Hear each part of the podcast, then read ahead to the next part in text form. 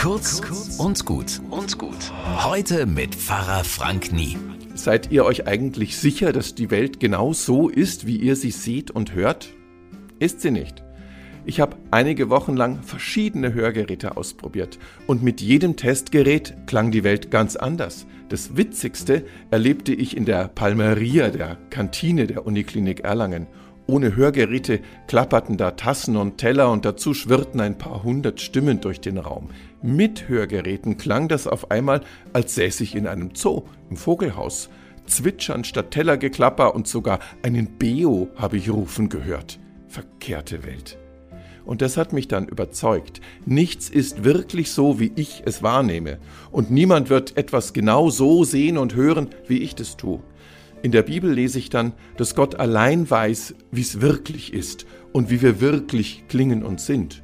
Und da steht, siehe, es war sehr gut. Das finde ich herrlich beruhigend. Ich weiß zwar nicht, wie etwas ganz genau wirklich ist, aber gut, sehr gut kann es auf jeden Fall schon mal sein. Ein schönes Wochenende.